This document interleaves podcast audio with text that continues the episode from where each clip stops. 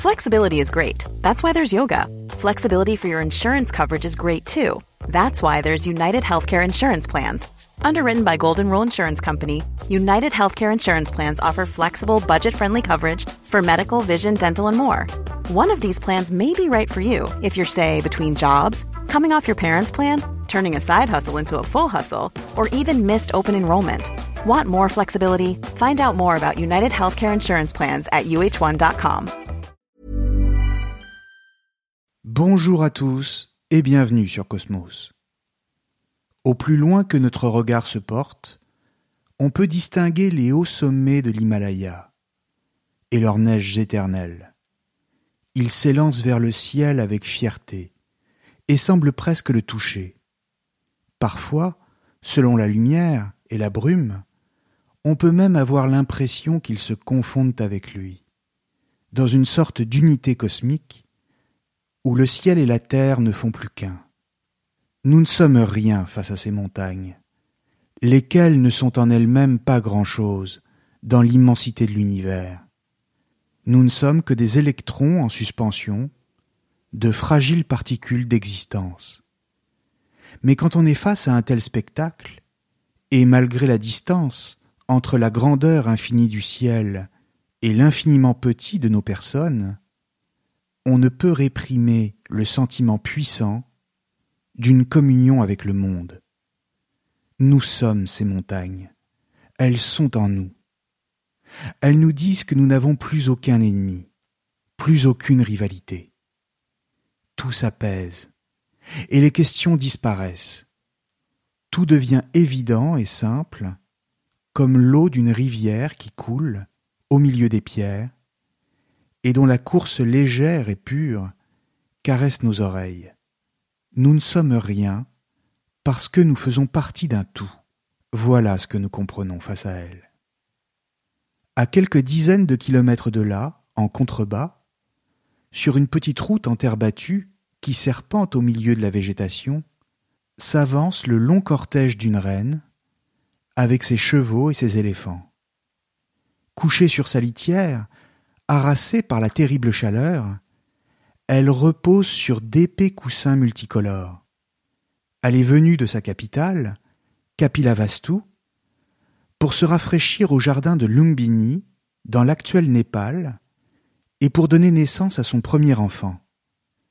Elle s'appelle Maya, et nous sommes au sixième siècle avant notre ère, plus exactement en avril ou en mai, de l'année moins 563, selon les dernières datations. Après avoir fait quelques pas, et profité de la fraîcheur et des parfums des fleurs aromatiques, elle s'adosse à un arbre et accouche d'un fils. Selon la légende, l'enfant serait sorti par le flanc de sa mère et serait le fruit d'une immaculée conception après que Maya ait vu un éléphant blanc en rêve.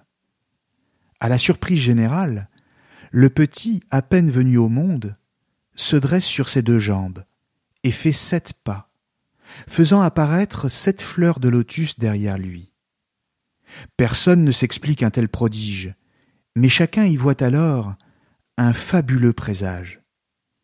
Mais surtout, l'enfant déclara Je suis le plus grand dans ce monde. Je suis le meilleur de ce monde, je suis le plus avancé dans ce monde. Ceci est ma dernière naissance. Maintenant, il n'y aura plus de réincarnation dans les vies futures. Fin de citation. De retour à la capitale, la foule en liesse accueille la mère et l'enfant, lequel est présenté à son père, le roi Sudodan, chef du clan des Shakyas, ainsi qu'aux brahmanes, c'est-à-dire les chefs religieux. Ils lui prédisent un avenir grandiose, sans pouvoir trancher avec exactitude sur la voie qu'il suivra.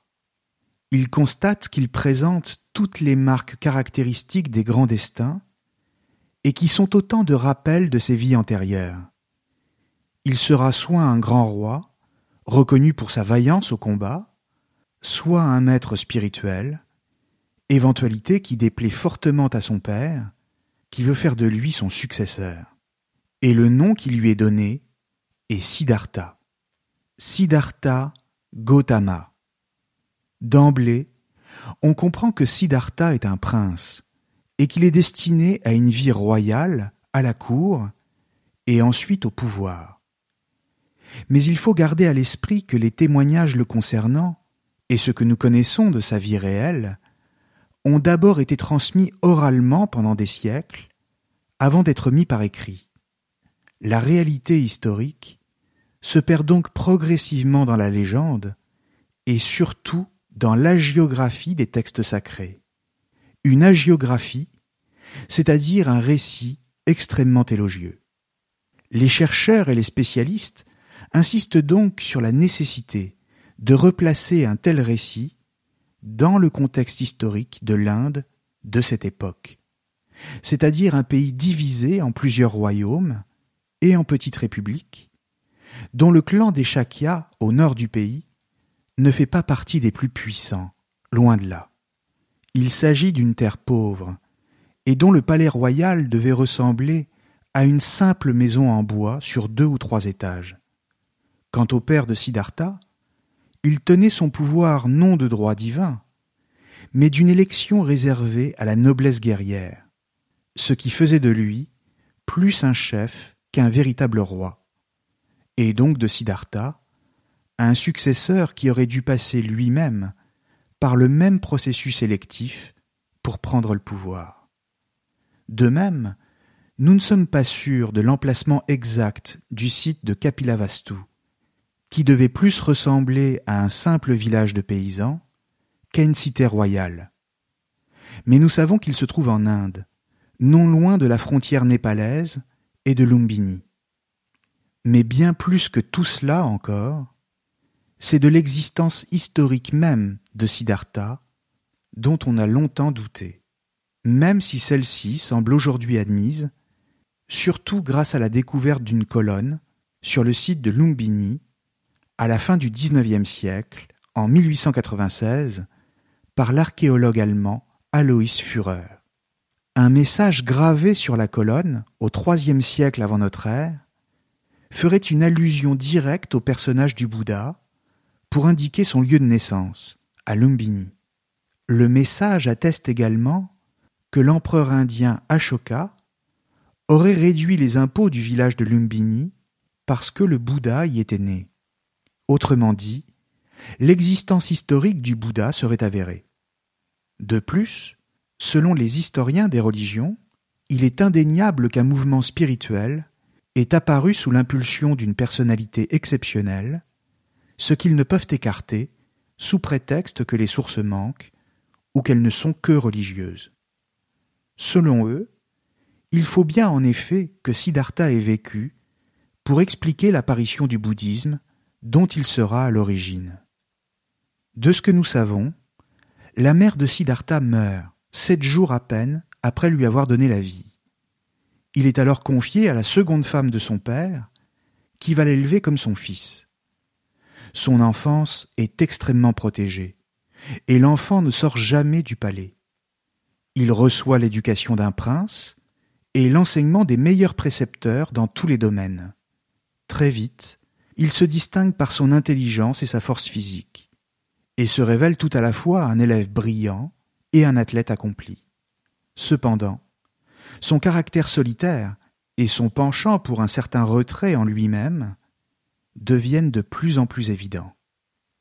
On s'étonne que le jeune prince s'isole pour réfléchir dans son coin, et qu'il pose de plus en plus de questions sur le monde, comme si celui-ci semblait lui importer plus que lui-même et que son propre avenir.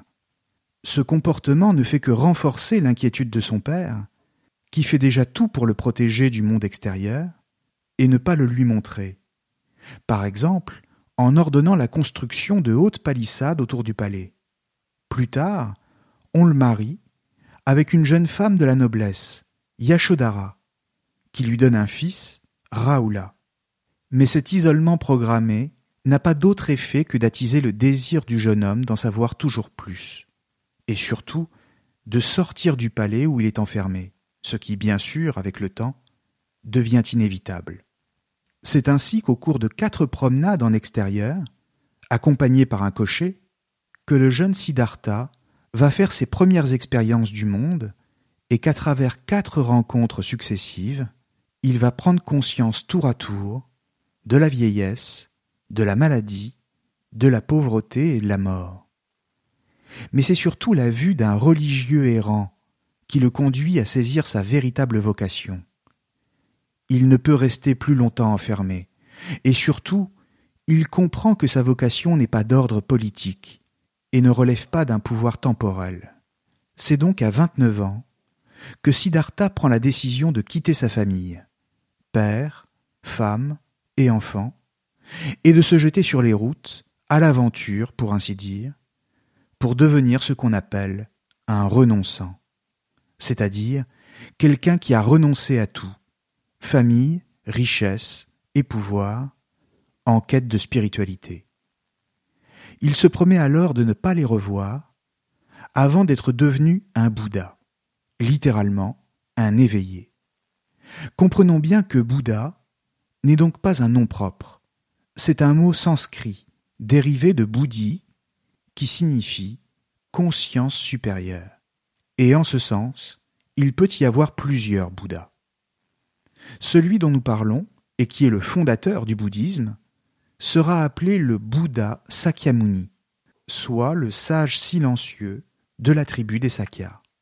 Le Bouddha, c'est donc d'abord un modèle et un guide, qui ne donnera aucun enseignement précis, mais plutôt une méthode pour accéder au même état que lui, lequel est un état de connaissance et d'illumination totale. Siddhartha part donc de nuit, et en route se sépare de tout ce qui pouvait lui rappeler sa précédente vie. Il laisse son cheval, ses bijoux, ses armes et ses vêtements aux serviteurs qui l'accompagnent, pour qu'il les ramène à sa famille. Puis, il s'en va, errant de ville en ville et mendiant sa nourriture. Mais là encore, il faut noter que cette vie d'errance n'est pas exactement celle d'un clochard d'aujourd'hui. Pourquoi? Eh bien parce qu'un renonçant, qui est donc en quête d'un guide spirituel susceptible de lui apporter son enseignement, se distingue par un certain mode de vie, celui de l'ascétisme, de l'humilité et de la piété. Or, il se trouve que dans la culture indienne, un tel comportement est précisément celui qui est le plus valorisé. C'est donc souvent avec enthousiasme et chaleur que l'on donne au jeune ascète la nourriture qu'il demande, parce que l'on considère qu'il est un être pur et au-dessus du commun des mortels, et qu'il est sur la voie de la sainteté. En clair, la voie qu'il a choisie est la plus difficile de toutes. Et même le plus grossier des personnages ne peut que s'incliner devant lui. C'est ainsi qu'au cours d'une période d'errance, qui va durer six ans, Siddhartha va se signaler par un comportement irréprochable, par une assiduité impeccable dans ses exercices spirituels, et qu'il va rapidement attirer l'attention de tous ceux qu'il va croiser. Après avoir tenté de se placer sous l'autorité de maîtres spirituels, et avoir à chaque fois été déçu par leur enseignement, considérant qu'il ne pourrait atteindre une véritable libération s'il restait avec eux, ni atteindre la vraie connaissance, il décide de se retirer seul en forêt. Peu à peu, il rassemble autour de lui cinq fidèles qui le suivent dans sa quête et qui s'astreignent au même mode de vie que leur maître, reproduisant les mêmes exercices quotidiens, notamment en termes de maîtrise du souffle et de la respiration. Il s'agit alors pour Siddhartha de parvenir à un total contrôle de son corps par la concentration et la méditation. Cette ascèse le conduit toujours plus loin dans le détachement par rapport au monde et à un jeûne de plus en plus sévère. Mais laissant ainsi son corps décliner, il devient rapidement un être famélique et méconnaissable. C'est à ce moment qu'il va comprendre que la voie qu'il a empruntée jusque-là n'était pas la bonne, et qu'il va décider de cesser ce genre de régime. Il réalise que plus il tente de se libérer de son corps, plus celui-ci le fait souffrir. Le résultat, c'est que la paix intérieure n'est pas là. La béatitude est hors de portée. Il comprend qu'il s'est trompé. Non pas dans sa quête elle-même, mais dans les moyens qu'il a jusque-là mis en œuvre. Et il décide d'abandonner le jeûne. Ses disciples pensent alors qu'il a renoncé, et déçus, lui tournent le dos pour aller chercher d'autres maîtres. Il est donc de plus en plus seul quand il approche de son 35e anniversaire, mais confiant, car il a compris que la voie de l'éveil, si elle est libération, n'est pas pour autant une mortification par la cèse. Et en effet, il sait maintenant qu'en renonçant successivement à deux voies extrêmes, par nature fausses et illusoires, et qui sont la richesse et le confort de son ancienne vie de prince, d'une part, et à la quasi-extinction par la cèse, d'autre part, il est sur le point de toucher au but de sa quête. Il va donc s'engager dans une voie intermédiaire, une voie du milieu, qui sera la bonne. Une voie du milieu entre l'appartenance au monde, le corps, et dans le même temps le détachement par rapport aux illusions que le monde représente, par la force de l'esprit. Mais alors, quelle est cette voie Et que cherche-t-il exactement? Car si l'on a compris qu'il souhaitait avant toute chose se libérer spirituellement, peut-être est-il temps d'expliquer en quoi cette libération consiste. Ou si vous préférez, de quoi, précisément, s'agit-il de se libérer? Pour le comprendre, il faut d'abord rappeler que l'Inde est dominée depuis une époque qui remonte à moins de mille environ par la religion védique. Le Veda, qui en sanskrit signifie littéralement vision ou connaissance, se transmet de façon orale de génération en génération et structure la société indienne tout entière. Pour le dire simplement, il s'agit d'un enseignement sacré sur l'origine du monde. Or, tout le monde n'a pas le droit de l'entendre. Son accès est réservé à une certaine élite d'où le fait qu'il s'accompagne d'une partition de la société en un système de castes, et notamment en quatre castes bien définies. Il y a d'abord les brahmanes, qui sont tout en haut de l'organisation religieuse et sociale, parce qu'ils sont ceux qui dispensent l'enseignement du Veda, et donc qui possèdent la sagesse religieuse. Viennent ensuite les kshatriyas, caste légèrement inférieure, mais que l'on traduirait en termes occidentaux par la noblesse ou la chevalerie. C'est la caste des guerriers et de ceux qui détiennent et exercent le pouvoir politique. Notons d'ailleurs que la famille de Siddhartha fait partie de cette caste. Au sein de la hiérarchie des castes, il se situe au-dessus des Gvashiyas, c'est-à-dire les agriculteurs, les producteurs et les commerçants, soit tous ceux qui travaillent à la production des moyens de subsistance du corps social, et dont la vocation est de s'enrichir. Enfin, tout en bas, se trouvent les kshudras, qui ne sont que des serviteurs, et qui, au contraire des grandes castes précédentes, n'ont pas accès au moindre savoir. L'ensemble forme ce qu'en étude des religions et des mythologies comparées, on appelle la trifonctionnalité c'est-à-dire les trois grandes fonctions sociales que sont la religion, la politique et la production, et que l'on retrouverait également dans les structures mythologiques européennes, selon le spécialiste des études indo-européennes, Georges Dumézil. Simplement, à partir du VIe siècle avant notre ère, c'est-à-dire au moment où vit le Bouddha, et où les Védas commencent à être couchés par écrit, apparaissent de nouveaux courants spirituels qui tentent à bousculer l'enseignement religieux traditionnel. En réalité, l'époque de la vie de Siddhartha correspond à une ère de bouleversement religieux en Inde où foisonnent toutes les tendances.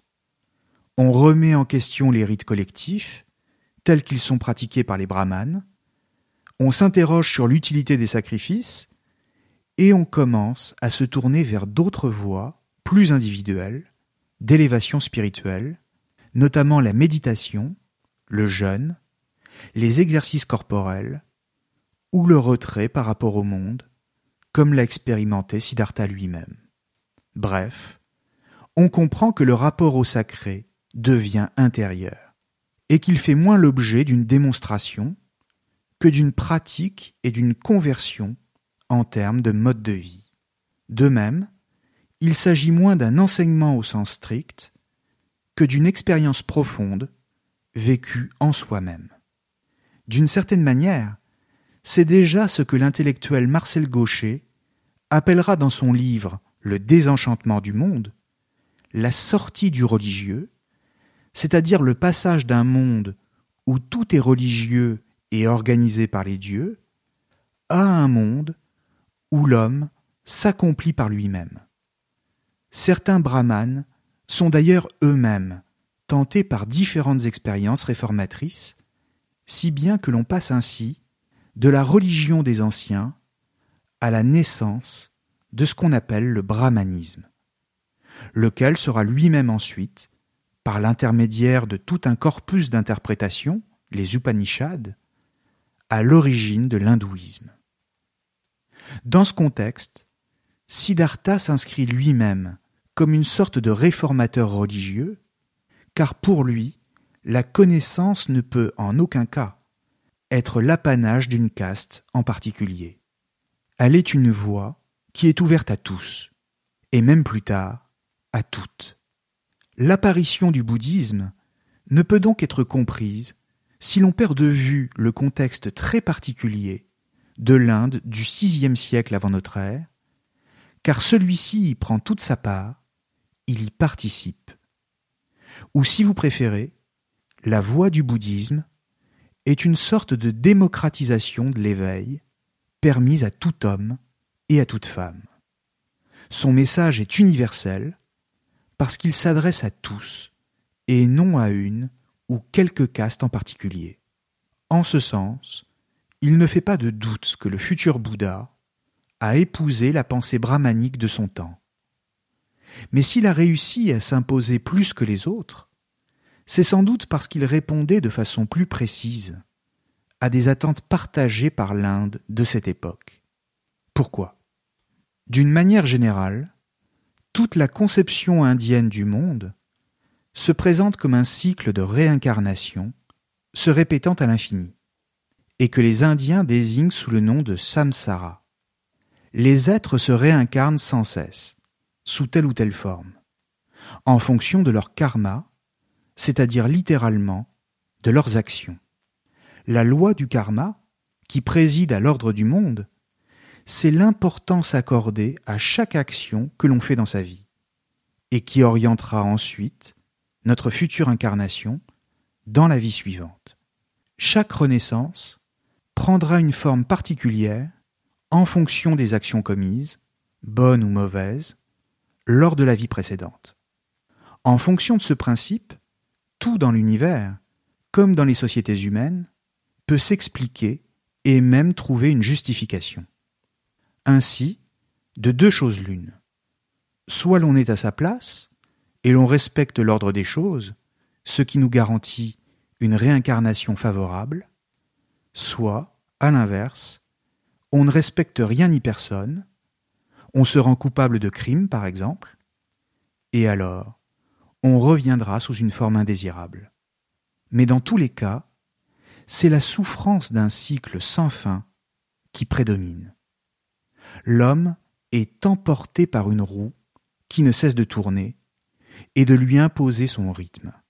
Cette souffrance est d'autant plus grande que pris dans le mouvement infini des réincarnations, l'homme est maintenu dans l'ignorance de la vérité du monde et dans une illusion métaphysique sur ce qui lui arrive. En ce monde, il est continuellement soumis au charme de Maya, la déesse de l'illusion, laquelle lui fait refléter toutes sortes de contre-vérités quant à ce qui est vraiment important en ce monde. Elle lui fait croire que le monde tel qu'il lui apparaît correspond bien au monde tel qu'il est en lui-même. Et ainsi, l'homme court après les honneurs, les plaisirs et la gloire, en pensant que grâce à cela, il échappera au cycle infernal dans lequel il est pris, alors qu'en réalité, il y est renvoyé avec d'autant plus de force et de violence précisément parce que gêné par le voile de Maya, il ne voit pas que la seule manière d'échapper au cycle est de se perdre dans le néant. de renoncer non seulement au monde, mais aussi jusqu'à sa propre identité. Il s'agit de ne plus rien posséder, y compris soi-même. La seule voie de libération possible est donc celle d'un renoncement total à toute forme de désir. C'est dans ce contexte que toutes sortes de sectes apparaissent, avec chacune des approches très différentes quant à la méthode pour faire cesser le désir. Mais le problème fondamental de la plupart des courants appartenant au brahmanisme est qu'ils achoppent tous, plus ou moins, sur une certaine conception de l'homme. Ils pensent que le désir et la souffrance qui en découle est toujours le fruit de l'individu. Ils ne sortent pas de l'idée que tout désir repose sur l'existence d'une individualité, d'une personne désirante. La différence fondamentale du Bouddha avec les autres courants brahmaniques est donc là. Car pour lui, s'il y a bien souffrance, il n'y a pas pour autant d'individu qui serait à l'origine de cette souffrance. Il n'existe aucun support, aucune existence individuelle, aucun moi profond. La personne, telle que nous la comprenons comme souffrante, est une pure illusion, une invention, un voile jeté devant nos yeux par Maya pour nous cacher la réalité. L'idée même d'individu n'est en elle-même qu'une illusion de notre esprit. Encore une fois, la seule réalité, c'est la souffrance elle-même, et rien d'autre. Tout homme n'est que du composé et de l'impermanence. Notre corps, les cellules qui nous constituent, l'ensemble de nos sensations, ainsi que notre conscience elle-même, ne sont rien d'autre que des illusions sans consistance, qui nous tourmenteront sans cesse, tant que nous n'aurons pas appris à faire cesser le cycle des réincarnations, et donc à faire cesser la souffrance. L'éveil du Bouddha, c'est donc la révélation de cette vérité. Et la voie à suivre consiste dès lors à se détacher de toutes les conceptions de la souffrance et du désir, incarné dans un être singulier. Il s'agit donc de pratiquer un détachement au carré, qui n'est pas seulement un détachement par rapport au monde ou par rapport au désir, comme dans la plupart des écoles brahmaniques, mais un détachement beaucoup plus profond par rapport à toute idée de soi et contre toute production de notre esprit. Notre esprit est sans cesse en train de créer des représentations, des constructions mentales qui ne sont que des illusions qui nous font souffrir. Or, si l'on cesse ce processus de construction mentale, alors on fait cesser la souffrance. Et ainsi, c'est quand l'illusion se dissipe, quand on s'en est détaché, qu'il n'y a plus de crainte à voir se renouveler le cycle des réincarnations. Celui-ci s'arrête et l'esprit n'a plus qu'à se diluer dans l'infini, dans le nirvana. Pour y parvenir, il faut accepter l'impermanence de toute chose, mais surtout sa propre finitude. Et en ce sens, il s'agit d'accéder à un maximum de compréhension pour souffrir le moins possible. Comprendre le cycle des réincarnations et l'illusion qu'il fait peser sur nous, c'est s'en libérer. Et en ce sens, il ne s'agit pas de croire dans l'enseignement du Bouddha, mais au contraire, de rompre avec notre penchant à croire toujours en quelque chose. Toute croyance est une illusion. Et c'est cette compréhension qui permet la libération. C'est en ce sens que Siddhartha, vers 35 ans, bien qu'épuisé par des années de restrictions et de pratiques éprouvantes, comprend qu'il a fait fausse route comme je le disais tout à l'heure. Si tous ses efforts ont été vains, c'est parce qu'il s'était engagé dans la voie d'une libération qui non seulement Want flexibility? Take yoga. Want flexibility with your health insurance? Check out United Healthcare Insurance Plans. Underwritten by Golden Rule Insurance Company, they offer flexible, budget friendly medical, dental, and vision coverage that may be right for you. More at uh1.com. n'allait pas dans le bon sens, puisque toujours en relation avec ce à quoi elle tentait d'échapper, mais surtout ne permettait pas de faire cesser le cycle des réincarnations. Le voilà donc prêt à atteindre l'éveil quand il se rend dans une forêt à Oruvella, non loin de la ville de Bodh Gaya. Et quand il s'assoit dans la position du lotus, au pied d'un pipal, arbre vénéré en Inde, et considéré comme le roi des arbres, il sait déjà que même si cela doit lui prendre plusieurs nuits, il est sur le point de recevoir l'illumination et de devenir Bouddha.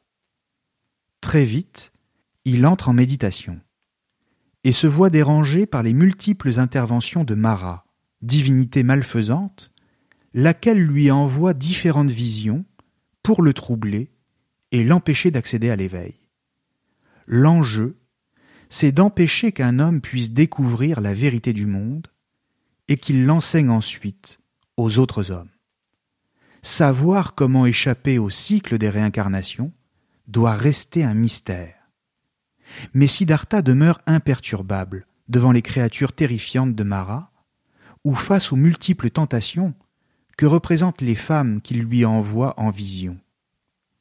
L'éveillé a déjà pris conscience de l'impermanence et de l'inconsistance du monde, et de tout ce qui s'y rapporte.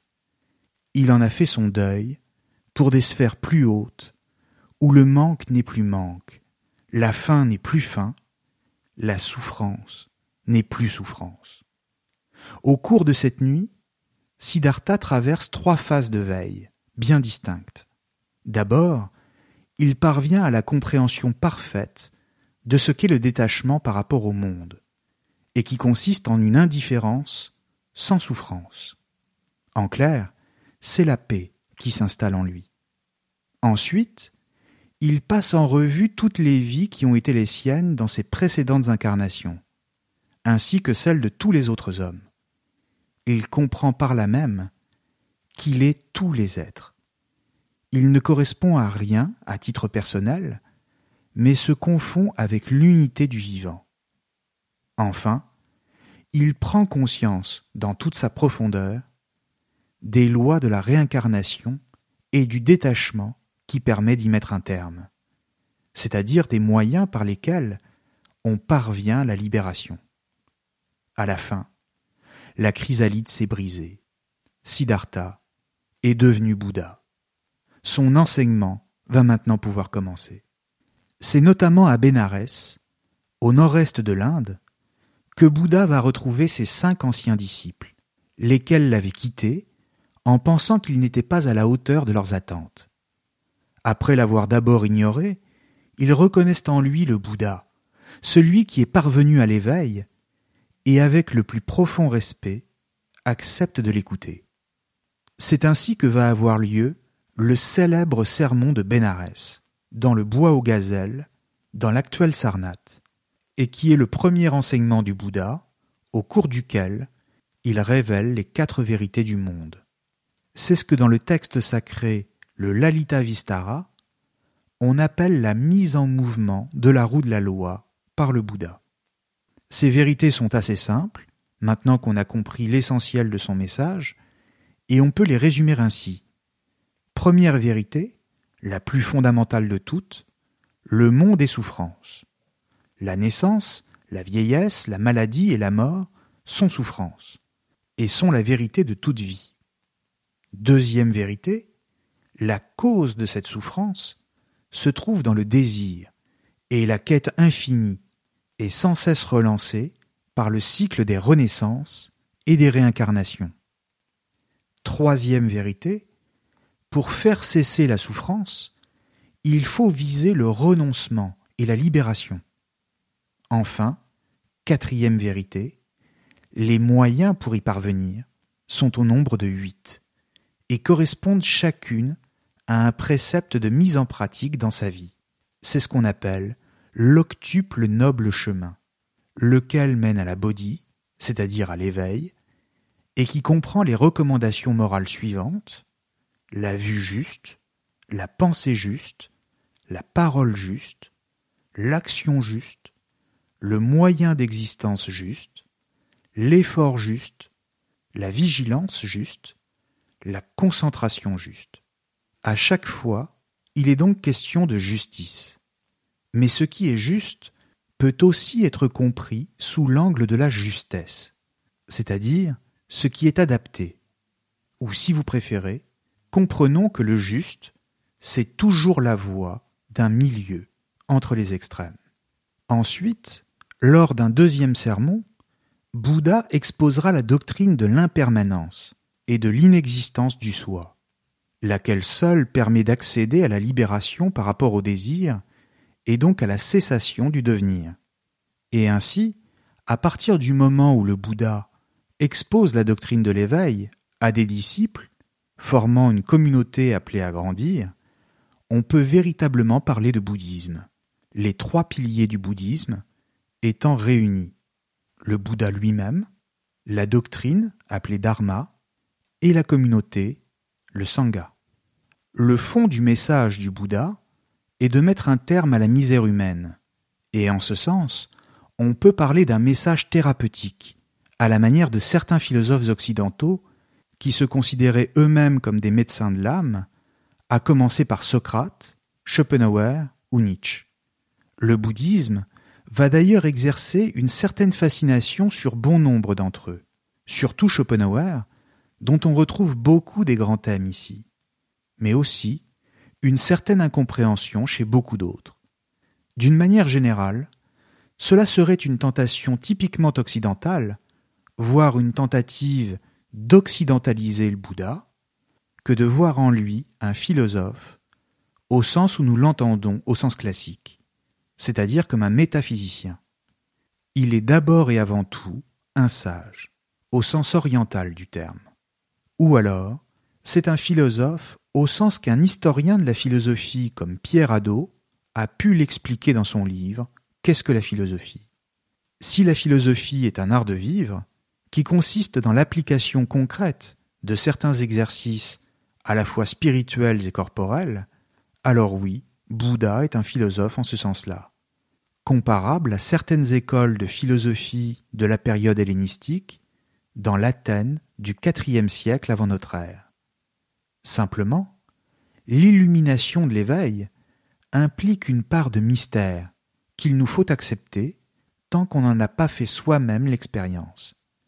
Celle-ci n'est pas transmissible par les mots, par le discours rationnel, et donc elle nous échappera toujours si l'on ne cherche pas à devenir soi-même un Bouddha. Ce qui caractérise le bouddhisme, c'est en ce sens sa focalisation sur l'humain, au détriment du divin. On pourrait même dire son humanisme. Il s'agit plus d'un guide que d'un philosophe stricto sensu. Rappelons ici que le Bouddha n'a jamais rien écrit de sa main, et qu'il n'est pas évident qu'il ait su lire et écrire. Tous ces enseignements seront d'abord transmis oralement, comme il était de coutume dans toutes les grandes traditions religieuses indiennes, et ensuite transcrite à partir du premier siècle avant notre ère, au moment où le bouddhisme arrive au Sri Lanka, à Ceylan, en langue pali, laquelle est la langue la plus populaire par opposition au sanskrit, qui est celle de l'hindouisme. Il s'agissait là sans doute d'une volonté du Bouddha lui-même d'abord, et ensuite de ses fidèles, pour que son message demeurât accessible au plus grand nombre mais c'est également pour les mêmes raisons que nous disposons aujourd'hui d'aussi peu de sources sûres et précises sur la vie du Bouddha. D'une manière générale, sa vie après l'accès à l'éveil est presque entièrement livrée au merveilleux. Et quand les textes sont réalistes, il semble néanmoins difficile de dire si les grands événements qui y sont rapportés se sont bien passés de cette manière. Selon les spécialistes, le passage par le merveilleux, Bouddha étant dans les textes doté de nombreux pouvoirs surnaturels et se livrant à bon nombre de miracles, était nécessaire pour captiver l'attention du public et ainsi convertir les auditeurs au message du Bouddha. D'après les textes, Bouddha aurait mené une vie de voyage pendant les quarante-cinq années qui ont suivi son accès à l'éveil. Il aurait marché de ville en ville, pour convertir toujours plus de monde à la doctrine, et apporter son message pour atteindre la libération. Il serait même rentré à Kapilavastu pour retrouver sa famille dont tous les membres se seraient convertis et devenus ses disciples, y compris son propre fils, alors âgé de sept ans. D'une manière générale, on peut dire qu'il mène la vie d'un prédicateur itinérant. Mais il serait faux de croire qu'il ne convertit que des miséreux. Tout au contraire, il parvient à convaincre et même se lie souvent d'amitié avec de puissants personnages, des souverains par exemple, des responsables politiques de diverses monarchies ou républiques, mais aussi des banquiers et des hommes d'affaires fortunés, qui tous l'écoutent et approuvent son discours, parfois le financent, de manière très substantielle. Et si certains d'entre eux ne vont pas jusqu'à le suivre, c'est parce que le Bouddha exige de la part de ses fidèles un engagement total, et qui repose sur le fait de tout quitter famille, femme, enfants, fortune, biens et maisons, tout. Il s'agit sinon d'une rupture, car un retour auprès des siens n'est pas forcément exclu, comme cela a été son propre cas, mais au moins d'un départ, car la quête de l'éveil ne peut être réalisée que dans le détachement, autant du point de vue matériel qu'affectif. De ce point de vue, il faut noter que le Bouddha ne cherche pas forcément à convertir à tout prix, et que même si son message s'adresse à tous, il ne parle pas forcément à la foule. Il ne souhaite pas accueillir ceux dont la fonction est de servir un maître, ou qui sont placés sous une autorité, ce qui est étonnant. Il impose des règles de sélection pour entrer dans le Sangha, la communauté des fidèles, lequel compte désormais plusieurs monastères. Et même ensuite, il fait preuve d'une certaine autorité pour la diriger, en l'encadrant par des lois très strictes. Il faut veiller à respecter autrui, surtout lors de l'aumône, observer scrupuleusement les règles du noble chemin, ou encore se tenir propre. Mais surtout, il n'en vient que tardivement à accepter les femmes dans le sangha, notamment après les demandes répétées de sa belle-mère, qui l'a élevé, et qui lui demande de pouvoir le suivre. Et même malgré cela, il ne reconnaîtra jamais vraiment la place des femmes au sein de la communauté, leur imposant de nombreuses restrictions, comme par exemple que malgré l'ancienneté qu'elles pourront acquérir, on leur devra toujours moins de respect qu'à un jeune novice de sexe masculin. Et cela parce qu'il voit en elles un facteur de discorde au sein de la sangha. Les rapports sexuels, les illusions de l'amour et la souffrance qu'il peut apporter sont à fuir, à exclure de la vie des moines. Plus largement encore, il est certain que le Bouddha ne fut pas non plus un réformateur politique aux idées modernistes, et dont l'ambition aurait été de contester, voire de détruire le système des castes, et cela même si son message visait à les dépasser. Ou si vous préférez, il ne faudrait pas avoir une lecture anachronique, voire angélique, de ce que fut le Bouddha, ainsi que du message qu'il porta il y a 2500 ans. Encore une fois, il est le fruit d'une histoire, en l'occurrence celle de l'Inde, et cela même si sa pensée peut encore nous parler aujourd'hui, notamment en Occident, ce qui est un paradoxe de plus quand on cherche à le saisir. N'oublions pas que Bouddha avait dans sa jeunesse reçu une éducation de kshatriya, c'est-à-dire de guerrier, et qu'il avait sûrement conscience que sans l'instauration d'un certain ordre, le sangha serait toujours soumis à une rude concurrence de la part des autres écoles et resterait toujours une petite secte parmi d'autres.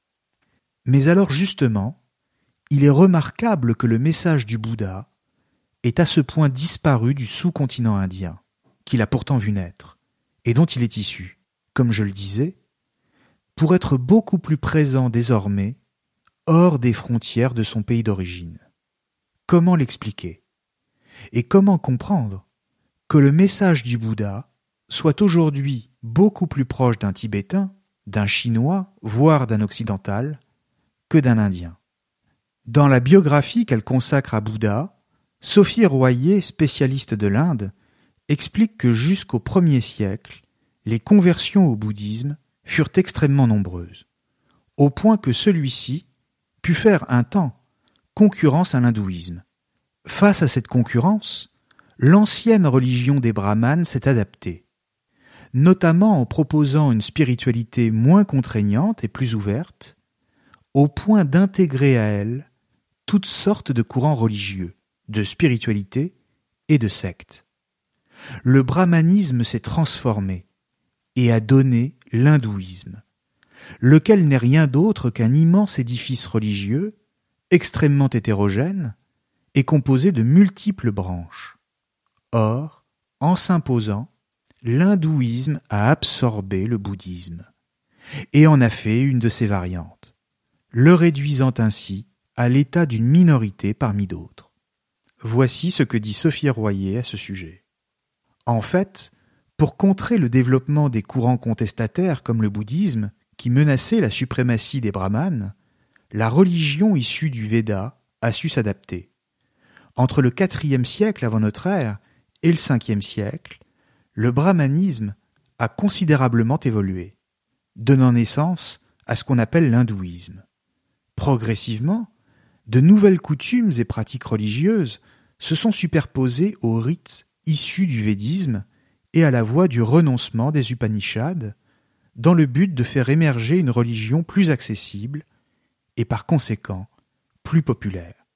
La métamorphose du brahmanisme en hindouisme passe aussi par la composition des immenses épopées du Ramayana, la geste de Rama, du Mahabharata, la grande lutte des Bharata, et des Puranas, Antiquité, qui mettent en scène les généalogies et les vies légendaires d'une multitude de divinités. Ce gigantesque corpus littéraire, qui appartient également à la tradition, ouvre de nouvelles perspectives aux pratiques religieuses. À côté des rites védiques et du renoncement ascétique, par trop élitistes et exigeants, il propose d'autres voies, accessibles à toutes les castes de la société, pour se libérer du samsara. Dès lors, l'offensive pour contrer les attraits du bouddhisme auprès du plus grand nombre est lancée. Si l'attaque n'est pas frontale, elle n'en sera pas moins fatale. Le malheureux concurrent ne s'en relèvera pas. C'est ainsi qu'apparaît un beau jour, parmi les divinités du panthéon hindou, le Bouddha Sakyamuni. Le fondateur du bouddhisme est tout simplement devenu l'un des avatars du grand dieu Vishnu le conservateur. Cette intégration du sage se cristallise aux alentours du huitième siècle par le biais de plusieurs textes, tels les Puranas, qui contiennent divers récits mythiques autour de la figure du Bouddha. Fin de citation. On voit qu'en Inde, le bouddhisme ne sera plus considéré que comme une partie de l'hindouisme, suite à la composition de nombreux textes, comme le Ramayana ou le Mahabharata, lequel comprend notamment la Bhagavad Gita, lesquels se présentent en un sens comme de véritables machines de guerre pour s'assimiler toute une concurrence et réaffirmer les grandes croyances traditionnelles, et cela sans exiger l'abandon par les fidèles de la vie mondaine et des plaisirs de l'existence. Dans le même temps, si l'hindouisme ne sortira pas du territoire indien, le bouddhisme, lui, à l'inverse, va migrer progressivement hors des frontières de l'Inde, et ensuite faire l'objet d'une découverte par les Occidentaux à partir des XVIIIe et XIXe siècles surtout. Sur le plan théorique, la doctrine connaîtra également des évolutions, ainsi qu'une multitude d'interprétations, et cela dès la disparition du Bouddha. L'ensemble des interprétations forme trois grands types de corpus et tout ce que nous connaissons de la vie du Bouddha en est issu. Il s'agit d'abord du Theravada, ou voix des anciens, qu'on appelle également le petit véhicule, et qui fut rédigé en langue pali. Ensuite, il y a le Mayāna, ce qu'on traduit par le grand véhicule, quant à lui écrit en sanskrit au début de l'ère chrétienne. Et enfin, le Bouddha Charita, ou vie de Bouddha. Pour le dire simplement, la différence entre le petit véhicule et le grand véhicule, c'est une certaine conception du bouddhisme qui s'oppose l'une à l'autre. La première est celle qui correspond le plus à l'enseignement du Bouddha lui-même, et qui fut rédigée sur la base des moines qui se l'étaient transmis oralement. Elle consiste à voir dans le bouddhisme une démarche vers un éveil individuel. À l'inverse, le grand véhicule correspond à une évolution majeure de la doctrine, en tant que, selon lui, l'éveil ne peut se résumer à une démarche strictement individuelle, mais doit viser l'éradication totale de la souffrance sur Terre. C'est pourquoi l'éveillé doit aussi renoncer au nirvana pour se tourner vers les autres. Ce à quoi on peut ajouter un bouddhisme tibétain, appelé école du diamant, qui se développe entre les troisième et cinquième siècles, et qui, bien que minoritaire, est sans doute aujourd'hui celui qui est le plus connu. Il accorde une place importante au rite, notamment à certaines formules qui, une fois prononcées, sont censées provoquer un état de transe, et depuis le XVIIe siècle, à une organisation politique fondée sur le pouvoir d'un chef religieux, le Dalai Lama, littéralement océan de sagesse. Mais revenons au Bouddha. Il est maintenant arrivé à sa quatre-vingtième année. Sa ville d'origine, Kapilavastu, ainsi que le territoire de son père, ont subi l'attaque du royaume voisin de Kosala. Le clan des Shakya a définitivement disparu. Et ces derniers survivants, humiliés, sont désormais condamnés à errer de par les routes. Le Bouddha n'était pas là quand cela s'est produit, mais il a ressenti une violente douleur au moment où les siens ont été massacrés. Il sent qu'il s'approche du Maha Parinirvana, c'est-à-dire la grande extinction totale. Fatigué, il tient néanmoins à organiser le Sangha jusqu'au bout. Tous les jours, il donne l'ordination à de nouveaux moines, récemment convertis, et qui le croient immortel. Que le Bouddha Sakyamuni disparaisse est à leurs yeux tout simplement impensable. Et pourtant, il se sent de plus en plus exténué. Peut-être n'attend-il plus que le repos, dans la dissolution apaisée de son être. Et alors qu'il est sur la route, pour se rendre dans la ville de Kushinagar, il demande que le cortège s'arrête pour qu'il puisse descendre. Les moines, attentifs au moindre désir de leur maître, lui préparent une couche dans un coin de fraîcheur entre deux arbres afin qu'il s'y repose. Le Bouddha s'y étend, et déjà, il sait qu'il ne se relèvera pas. Le voilà parvenu au terme de son voyage, car c'est ici que l'éternité l'attend. Devant les moines, en larmes, il rappelle que la mort n'est rien et qu'ils doivent eux-mêmes chercher leur salut dans le respect de la doctrine. Puis, il entre en méditation. Le lendemain, à l'aube, le Bouddha s'en est allé. Après sept jours de veille, on enveloppe son corps dans plusieurs couches d'étoffe, puis on le place sur le bûcher pour la crémation.